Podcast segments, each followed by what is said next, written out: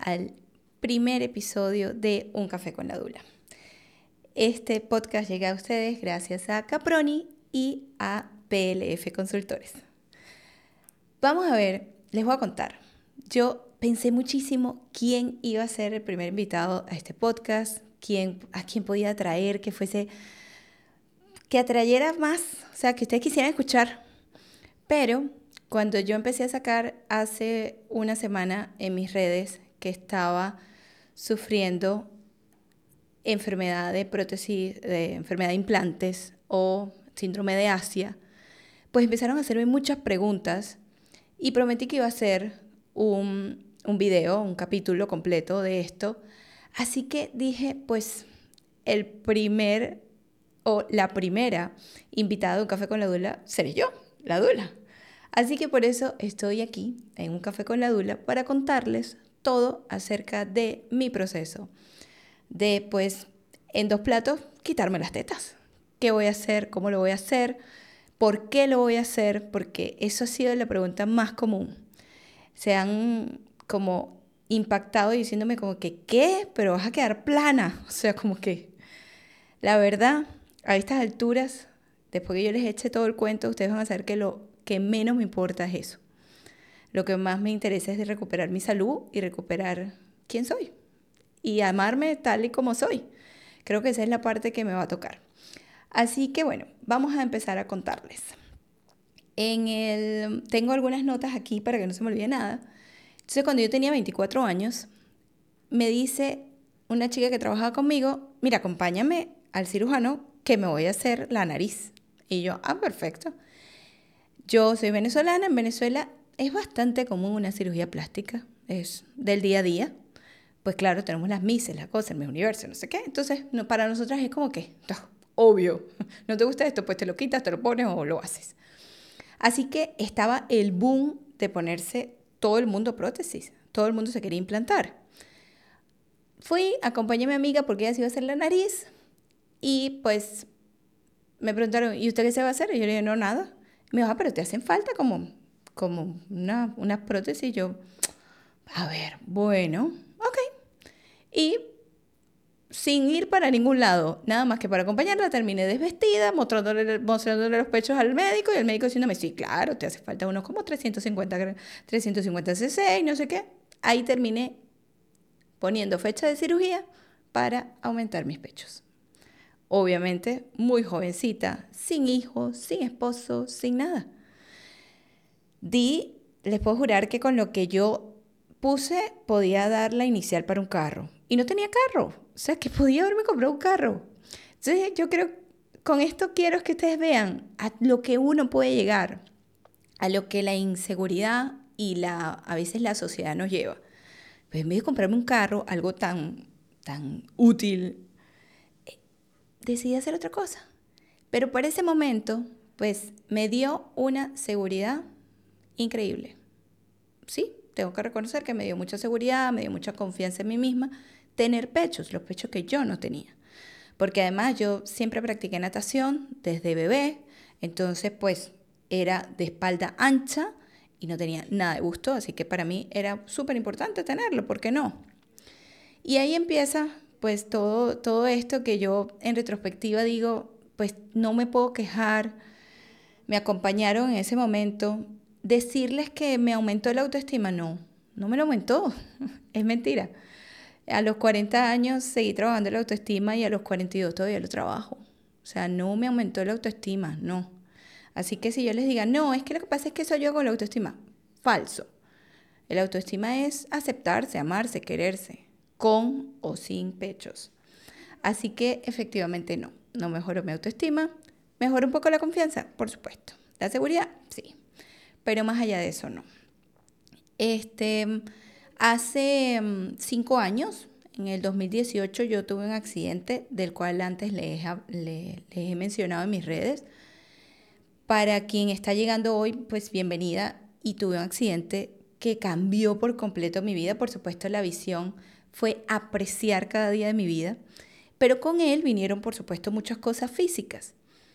Yo no sé si fue el accidente el que mm, detonó que, que al moverse las, la prótesis adentro o lo que sea, ese movimiento de esos implantes allí, pues, este, qué sé yo, saliera algo. No, lo, no les puedo decir eso, yo no se los puedo garantizar.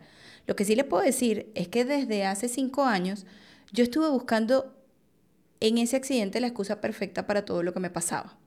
Es decir, migrañas, bueno, sí, ahora empeoran por el accidente. Em, porque siempre, ojo, después que yo, ahora en retrospectiva lo sé, que me puse los implantes, empezaron las migrañas. Tenía un problema de acné importante, que de hecho yo tengo 10 años viviendo acá en Panamá y aquí en Panamá fue donde me pude tratar el acné de manera definitiva con un tratamiento súper, súper fuerte, que muchos de ustedes lo deben conocer, donde me tenían que hacer perfiles hepáticos cada mes. Así que, este, pues, fíjense todo lo que todavía tenía arrastrando, pues, por un tema hormonal, por lo que fuera. Así que llego a tener el accidente, empiezan mis problemas de memoria y, pues, todo, como les digo, era justificación mi accidente. Empieza, empiezan mis problemas musculares, por supuesto, después de un accidente, una rectificación eh, lumbar, este, una lordosis cervical. ¿Cómo no iba a tener dolores? Eso era lo que yo pensaba, ¿no?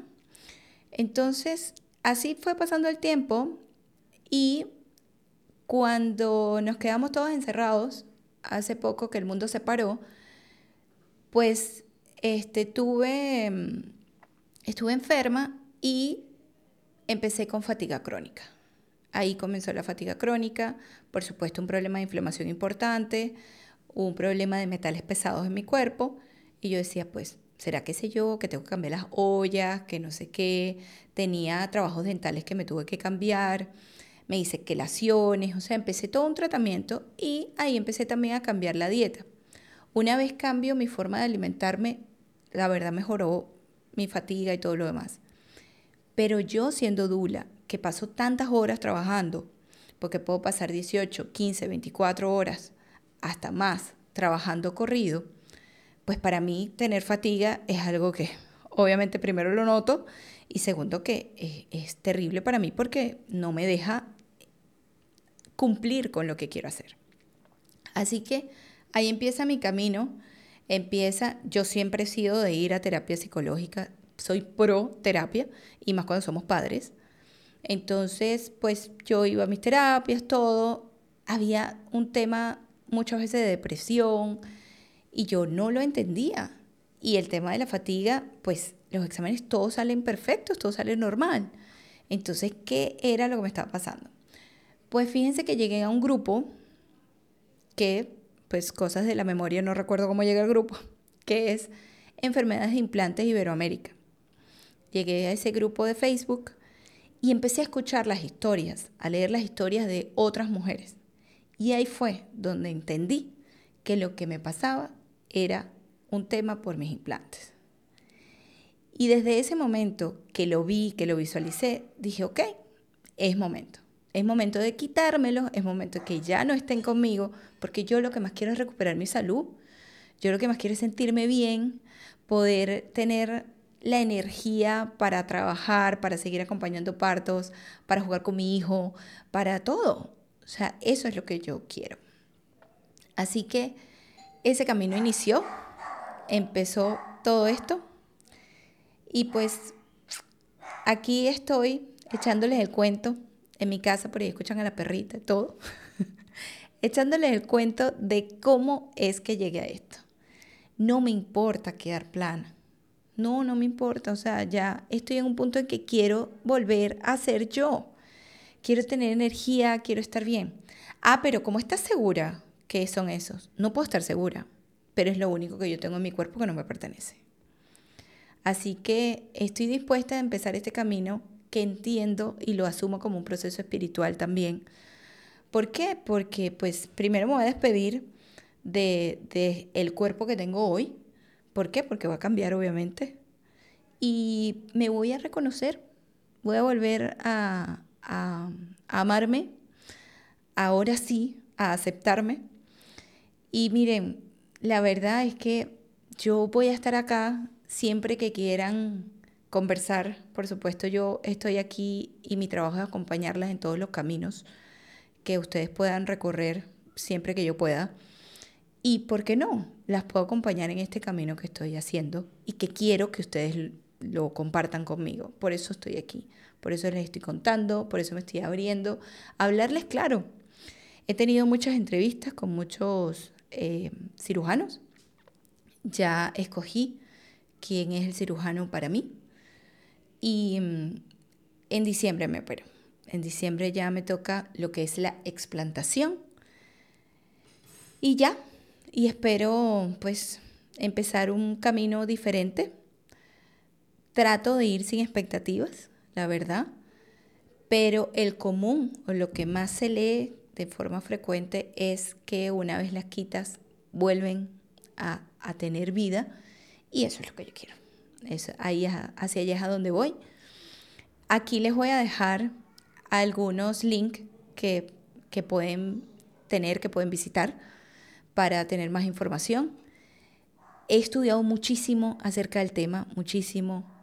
Em, me metí en páginas oficiales porque yo digo que lo más difícil es ser congruente y todos tenemos que ser congruentes. Tenemos que, que, que efectivamente nuestras acciones tienen que apoyar lo que nosotros este, defendemos. Y yo a cada rato les hablo de estar saludables, de hacer cosas en pro de la salud, de cuidar nuestra salud, de empoderarnos, de hacernos responsables.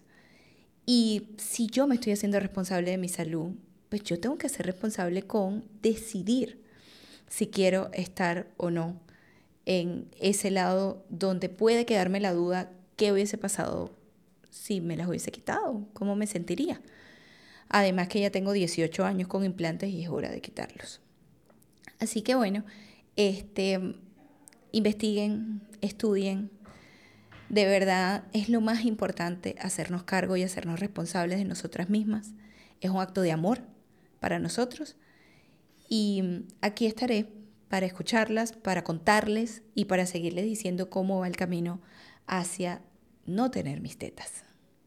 Así que gracias por acompañarme hoy, gracias por escucharme hasta acá y te invito a que me sigas a arroba Ligia Fernández Dula por el Instagram.